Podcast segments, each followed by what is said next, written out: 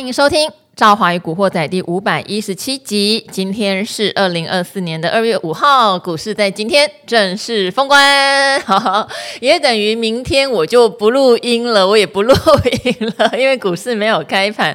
当然没有开盘，大家会说。还是有很多的财经话题或是理财的方式可以聊啦。好，不过我想让大家哈，我的团队也休休息一下。好，那我明天也准备要出国了。好，今年的话，我不会在台湾过年，我会飞到曼谷，跟我的两位哥哥的家庭 哈一起过年。好，所以是一个李家大团圆。啊，也希望大家在这个年假的规划都已经做好了哈。呃，我今天陪我一起封关的人，我想大家应该很好奇为什么选他。好，我先欢迎他出场哦，是我们的股奇双分析师纪伟明小明同学。古惑仔的听众朋友，大家好。好，为什么是小明同学呢？因为小明同学是我们呃所有的来宾里面目前最年轻的，而且呢一试成主顾。因为那时候他来的时候，我们还没帮他取绰号，后来就很亲切的变成小明同学了。对，是来这里。哦，这个这个名号有传开了吗？现在有，现在有，大家看到都会这样子叫。他跟小明同学，因为新年要有新气象啊，对。所以本来今天有人要竞争这个宝座的，叫做古鱼同学。后来我就跟古鱼说：“你上礼拜已经来过了。”而且我们过年期间其实哈也会有播出，只是没有办法天天啦哈。二月十二号、二月十三号我们还是有播出。那其中有一集我就会叫古鱼来讲，因为古鱼实在是非常会讲怎么帮他的小朋友，就是从小存 ETF 这件事情，而且因为他是经过非常多年的验证，所以我会请他也在。也许大家觉得老梗哦，其实在我以前跑平面媒体的时候，讲亲子理财，大家比较不重视。嗯，可是我发现这几年，只要讲到这一种，你帮小孩子存股，大家变得很重视。我觉得有一个原因是，终于大家发现帮小孩子存的那个户头，永远都比自己的户头赚的还多。好，所以这个事情呢，我会请古鱼在这个年假期间来跟大家聊一聊哈。那小明同学呢，他是新同学，可是我常常觉得新同学会给我很多新的启发。嗯，除了你之外，还有另外一位是汉伟。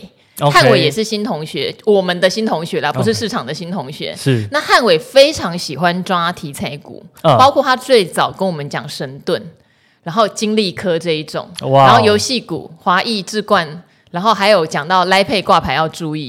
对，他很喜欢找这种，甚至宏达电哦，题材股都会讲就对了。对，但是他都会强调，他非常清楚知道这些公司玩的不是基本面的好转，嗯，常常玩的是一套资金的。兴奋，OK OK，对对对，就是玩一个市场上面资金的游戏。对，那为什么会需要他这样的？是因为我是非常扎实，希望是基本或价值交易为主，或者是用策略，嗯、例如说，我常常提醒大家用长期定期定额的。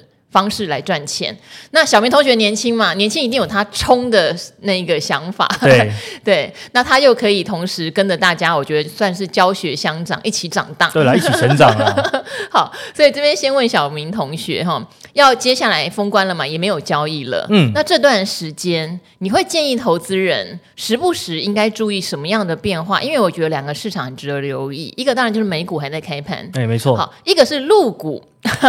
很多人哈、哦、对陆股的想法很有趣，有人是绝对不碰的啦，嗯、跌的稀巴烂嘛。对啊，有的人还想空，想空的我是劝他说有点，我是觉得有点慢啊。对了，怕会空在地板。对，怕空在地板。但有些人想抄底，但抄底我也也会毛毛怕怕的。对，好，所以过年期间哈，陆股应该也是会休息啦，因为对会休息。那美股你会注意什么？入股你的想法是什么？呃，美股的部分的话，应该要讲说，其实我们这次过年算是蛮运气不错的，因为在经济数据上面的话，基本上都是在月初。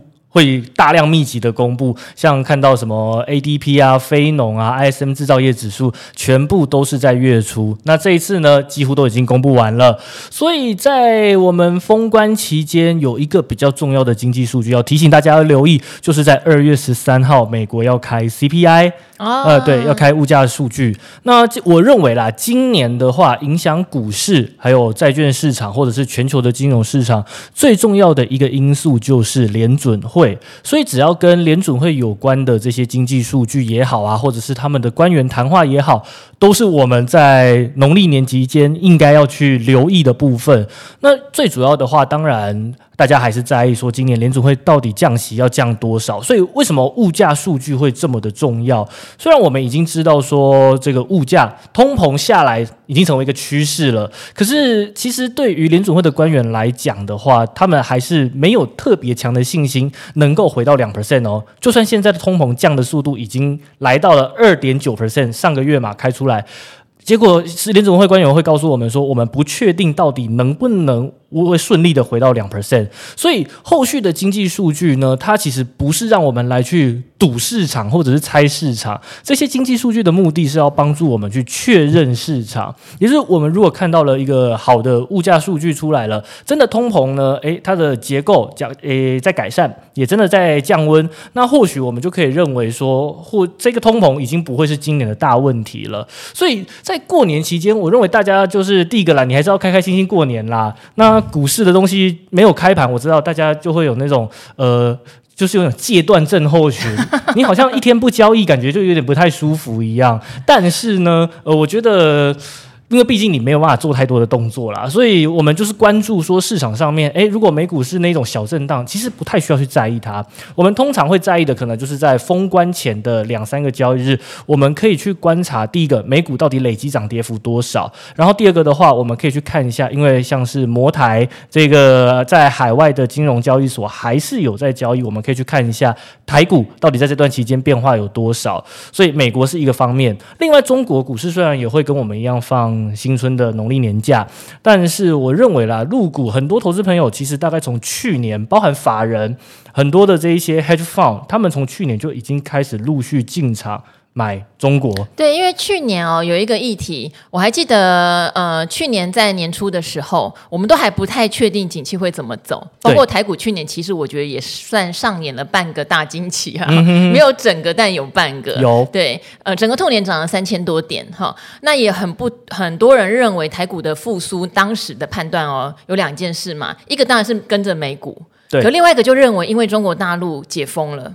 所以会迎来一波经济的复苏潮，对，所以台湾有可能同时吃到中国大陆跟美国双复苏，嗯，对，没错。结果后来发现没有，中国大陆的状况越来越。夸张，对、嗯，就是因为他们可能累积了太多在经济上面的问题，嗯，包括外资不敢继续投资这件事情也没办法解决，对。对，然后再加上去年接近年底的时候又传说疫情又重新开始，什么五毒齐发什么的，对，没错没错，好，种种的东西加在一起，呃，但台湾还是很厉害，好，台湾还是大涨了嘛，嗯，对，那包括今天入股也是状况不太理想，而且。可怕的是没有流动性，对，很多人都讲说往下跌没有任何承接买盘这件事情。嗯、哼哼好，所以呃落空了，就是中国大陆的复苏整个落空，就跟小明同学讲的一样，去年底连法呃去年连法人都有想要抄底中国，对对。好，那现在有没有让你觉得比较新的契机要去抄底，或者是你真的就放弃这个市场了？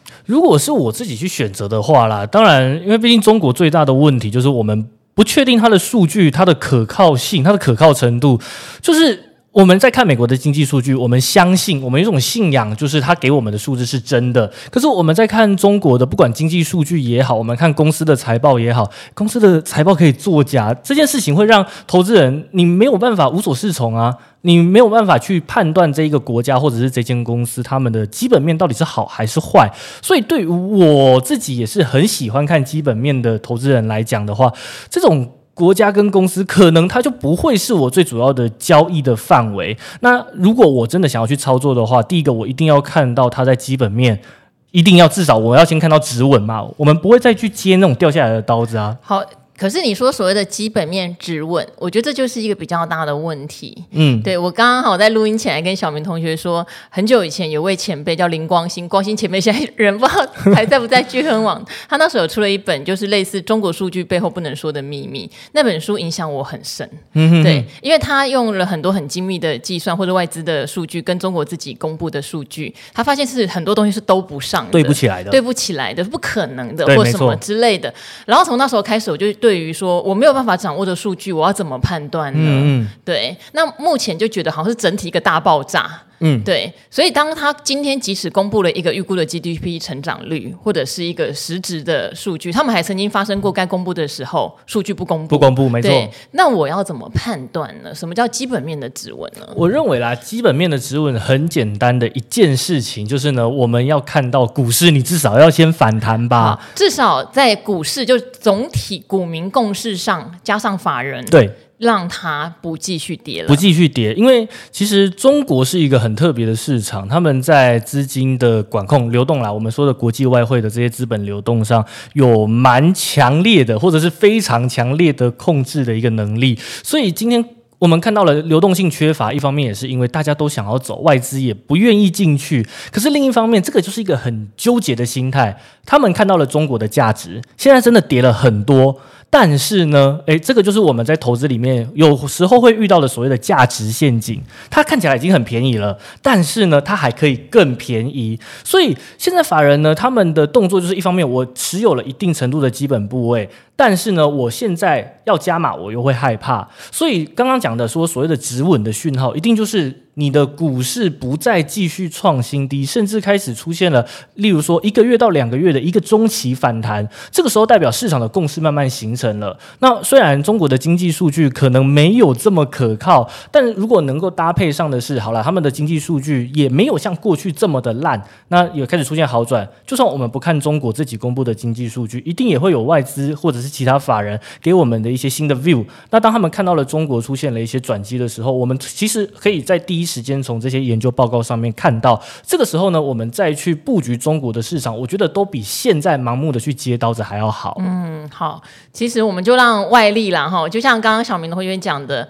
有人就会问我，因为我会观察一些所谓的价值股，嗯，他可能呃生不逢时，我的生不逢时说资金现在根本不理他，对，嗯、好，资金不理他，可是明明例如说去年的营收获利，搞不好还创历史新高，哦，对，可是股价上去就下来后像一滩死水，嗯、很多人会说少华，那你怎么知道它止跌了没？嗯哼，好。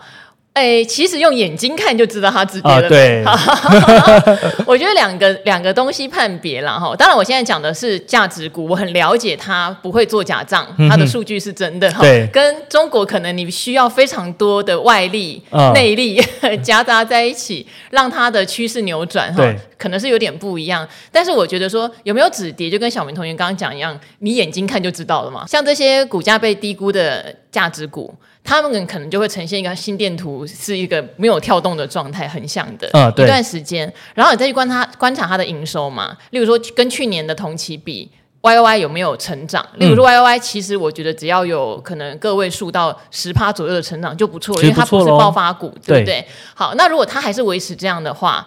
股价又没有在跌，你又算一下值利率跟本益比，其实你不用等它是不是最低点，或是担心啊会不会这个心电图完是又再往下一阶，嗯，我觉得就可以开始做一点点分批的布局。对，没错。对，因为很多人问我说，那你是不是有看什么技术指标？我觉得倒也不是什么技术指标，就像朱老师之前也常常讲，他也会存股啊，嗯、哼哼他存股的想法就跟做技术线完全是不一样的，逆过来的，完全不一样的，转过来的哦。在底部已经超级久都没有动了，对，然后他又听我们这些可能有帮他 研究基本面的人告诉他基本面没有问题，嗯，他就会拿它来存股。OK，对对，所以我觉得这个是大家可以关心的。那当然还有一个是，当他在急跌的过程中，我会去关注什么止跌指标的话，就是有没有人在它出现低点的时候爆大量承接，嗯，通常都算准。对，这个不是百分之百，但算准。是，它是一个很好的参考指标。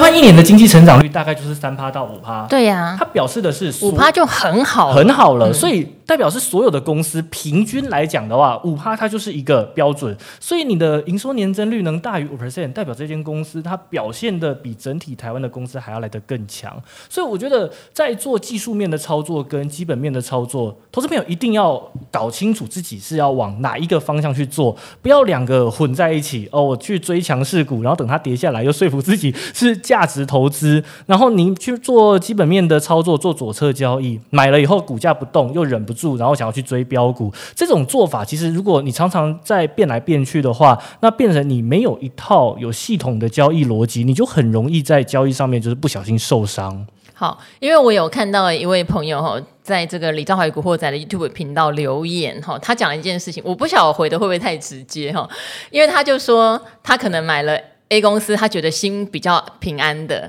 可是就不动嘛，对，嘿不动，而且他就可能小额想要买，因为胆子比较小，嗯、但是一回头看到 AI 股好像最近都很凶，对不对？封关年前很凶，他就觉得哎呀。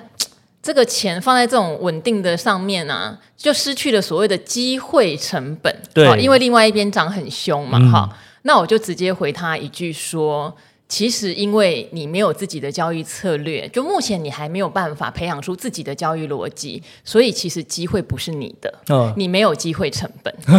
对，就是我是讲真的，大家会觉得，哎呀，我早知道我为什么不压另外一边呢？我现在就是胆子小，所以买了这种稳健温吞股。哈、嗯，好，但是大家要理解哦，没有错，因为你的条件就是这样子。嗯，你条件可能是第一钱不够多，要不然我都会建议大家真的分两个账户，因为想做价差跟手痒，古鱼也讲过嘛。人之常情，人之常情。好，好，他很有定力，他可能不做。可是像我或阿格力，我们还是会手痒，因为我们听到太多的名牌嘛，啊、你会觉得不做好像好像错过了什么。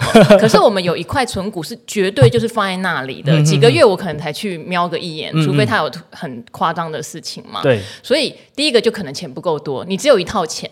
只有一套钱，你只能选择一个交易的方式。嗯，对，可能你就是怕胆子小，你就是选这种稳健的。你如果胆子很冲，有人去玩期货选择权，我觉得那也是他个人的选择。是，这是第一。第二就是个性。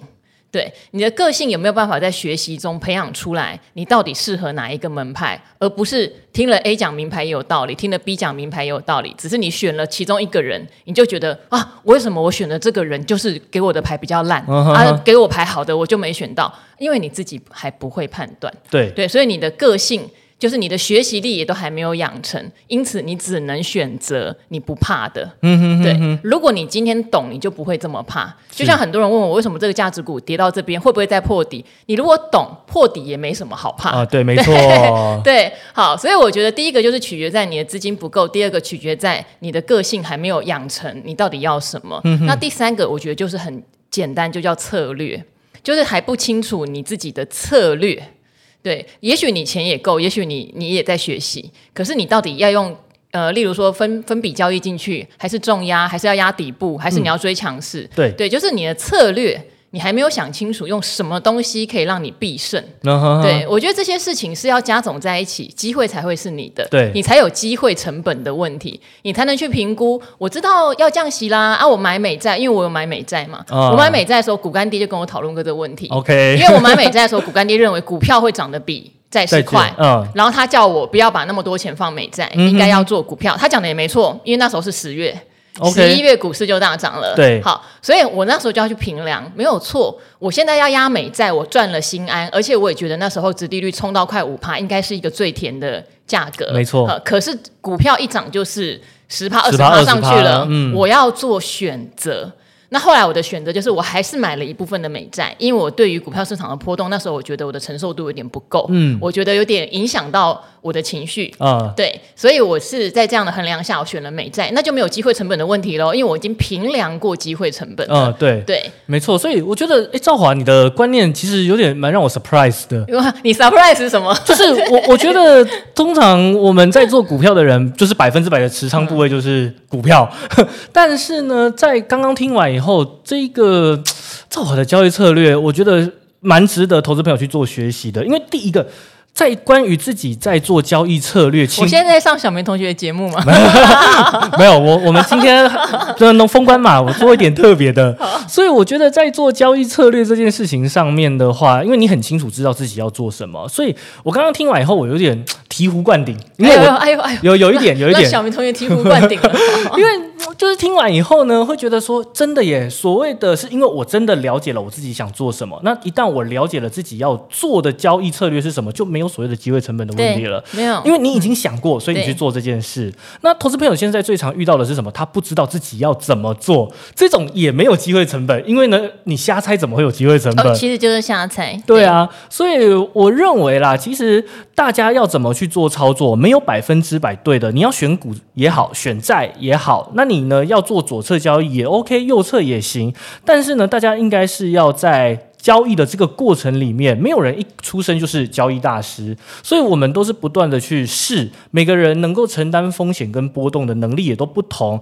别别人适合你的，哎，别人适合的可能不适合你自己，所以你应该是要透过交易这个过程里面去了解说，哦，我能够承担什么样的波动。那如果我是一个很害怕、很胆小的，那或许呢，呃，我去买一些比较有价值、比较有 value 的这些公司，那就适合我。那如果你是想要拼的、想要冲的，那那些动能型的股票，它就是最适合你的标的。那怕的就是呢，你明明自己是一个很胆小的人，结果你去追了一堆像是神盾集团的股票，那那种你。根本就不知道这间公司它到底现在状况怎么样，然后你又跳进去，就像是误入丛林的小白兔。这个时候呢，你在交易，你当然会觉得好像都没有成长，但你又一直在呃股海里面茫茫的寻找什么交易圣杯。但我们可以告诉大家，交易没有圣杯，只有努力跟学习而已。你讲到神盾集团哈，来聊一下神盾集团吧。嗯，好，好啊。今天神盾集团是全面大跌，对，神盾本人就先跌停嘛。对，好，然后当然什么安国啊、安格啊，也都跌停板。嗯好，安国我们有分享过，因为公司使出了空军断魂大法，没错，好，让那个股东会不但提前，他还弄了一个员工认购新股，是不是？有，对，减资什么的，让融券强制回补嘛。补但我本来以为今天他也会在嘎。嗯，就今天没有哎、欸，今天就跌停了，是因为融券都差不多补掉了吗？不是哦，没有、哦、没有。好，那今天跌停的玄机是什么？今天哦，其实应该要讲的是融券根本一张都补不到。嗯、还记得哎，我们是在那今天跌停总补得到了吧？开盘是涨停板的哦，哦。它是开盘涨停到跌停哦，所以我们在上礼拜三的时候，我来录，哎，礼拜三还是礼拜四？礼拜四的时候，录达人秀，录达人秀，那个时候我们就有讲过安国这张股票，嗯、我们当时就讲了融券是怎么样。不减反增，对，所以呢，我说这个最可怕的情况是什么？你隔天就开空，哎，开盘直接跳空一价涨停，结果隔天真的就是一价涨停锁死。然后呢，我们也讲了，它呢，如果在农历年前你没有去做回补的话，它就会信用违约交割。所以这一个应该我们我们不知道主力是谁，但我或者是呢，到底有没有这个人，我们也不确定。可是整个市场的交易的逻辑是什么？今天有五千多张的融券还卡在这边，啊、所以我礼拜五的时候一价涨停锁死，你根本就补不了。对，今天一开盘的时候又一价涨停锁死哦，它是挑它是跳空开在涨停板，所以如果你这个时候手上有空单，你会想怎么办？崩溃？不是 你借券来还？对，你可能要借券，或者是呢，你想说我去挂涨停去买进去回补，看有没有机会。结果怎么样？它一它后来不是就敲开了吗？打到跌停。对，所以那五千多张的空单，其实全部哦，照理来讲应该是全部都补在涨停板，补、哦、在最高点，然后最后再杀下来，然后发现啊。我怎么好像补在天花板？所以他们没有说，哎，今天好像成功的解套或者是什么少赔，没有，他们今天是补在最高点。哇，好狠哦！真的，所以这个主力就是你会觉得，哇，股市里面你在做这种很投机的行为，其实你也要想到，你真的有一天有可能是什么，人为刀俎，我为鱼肉。是的，是的，是啊。所以在交易上面，我自己是不太会去碰这一种啦。当然你。小小的去操作，想要去体验一下，我觉得无所谓，但不要搞到自己信用违约交割，这样子我觉得得不偿失啦。好，那刚刚讲到这个做空哦，呃，也有跟小明同学聊。诶，可能有一些收听《古惑仔》的朋友也知道，有一个市场大户最近空创意真的非常成功，哦、是他提前掌握了很多创意在法说会上面会有的呃利空的状态。嗯、但我觉得他真的是对基本面和产业研究非常了解，才去做这件事情。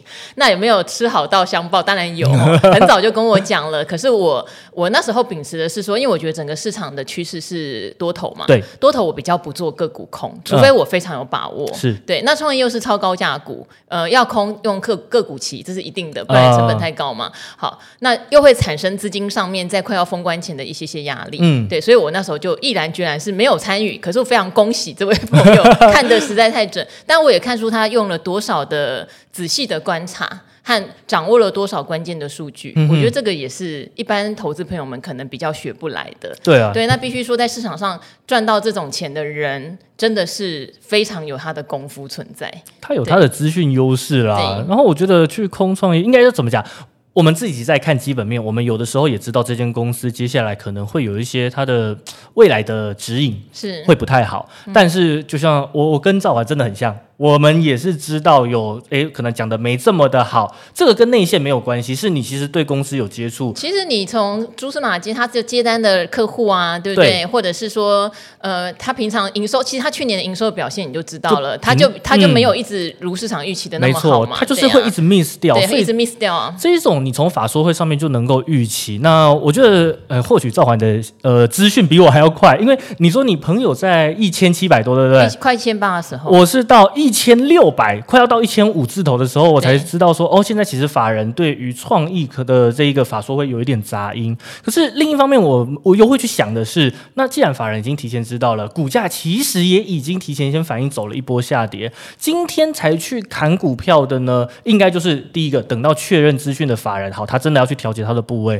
第二个是跟着恐慌卖股的人，嗯、那就回到了我们刚刚讲的，如果这间公司它的基本面，哎，或许真的没有那么的糟糕的话，那我们接下来要观察的可能就是什么？它如果止稳了，哎，那或许呢，对于你对这只股票感兴趣的投资朋友，它就是一个买点呢、啊。好，就是变成要反向观察了，毕竟它已经重挫了。对。对，所以我只是有点感叹了哈，就因为刚刚讲到安国的空单，对、嗯，是怎么样变成冤魂的？可是有人空的非常成功，没错。好，这些真的是要多方的观察。那做空这件事情，我觉得呃，听众朋友反应很两极，因为有派是很讨厌在市场上做空的嘛，呃、会一直来乱你这样子；啊、有派是很想学，但是我是是觉得要学的朋友，如果真的对做空毫无观念的，真的先从避险的想法开始。哦，对对，不要像我们这种，就是看到公司烂。要去揣，这样不要对，不要不要，真的 真的不要，因为那个风险绝对比你做多来的高很多。没错，嗯、对你你还哎一价涨停锁死，你要去借券那个利息。对啊，你借券你有券差有利息，那个欲哭无泪耶。对啊，所以我觉得做空。这一个功夫呢，应该是大家循序渐进了，不要觉得好像好赚，所以因为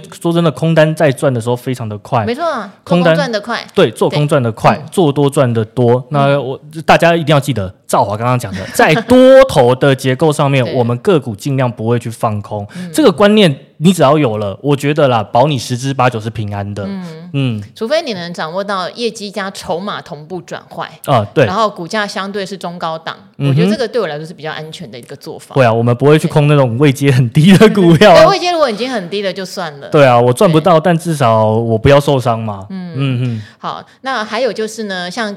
去年跟前年，事实上封关之后开红盘都是大涨哦哦，只是两年的状况不一样。大家都还记得，二零二二年虽然大涨，台电到年后还到了六八八啊，对。可是接下来就出现俄乌战争嘛，啊、哇，就是一个跌了六千多点的空头空头年。好，二零二三就反过来哦，一月的时候。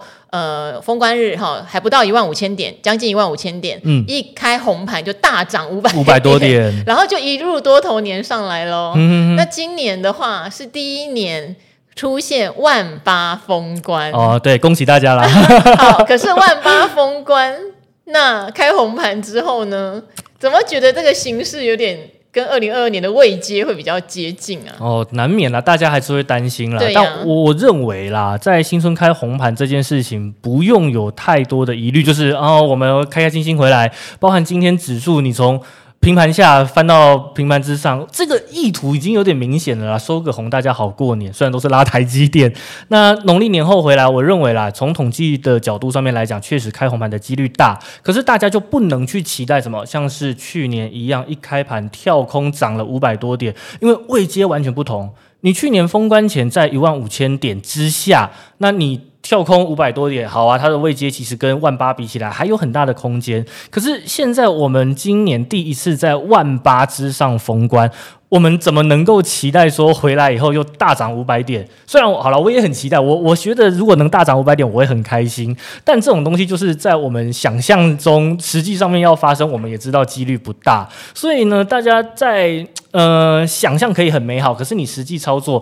现在你也不能去买个卖了吧，因为已经封关了。但我觉得至少啦，我们抱持的一个心态是，我们平平稳稳的去观察市场。那如果真的回来以后，哎，开了一个新春红盘，那一样的策略我们就继续用下去啊。逢高的股票我们可以先获利了结。那有一些落后补涨的股票呢，哎，或许我们就可以把资金去做一个换股操作，确定自己在做的交易呢是跟原先的规划是一样的，而不是只有想象跟信仰。我们还是要去做更多。的产业的基本面研究，还有筹码上面的追踪。那我们就用这些数据，看看过年期间发生什么事。回来以后呢，呃，我们就心平气和的该怎么做就怎么做。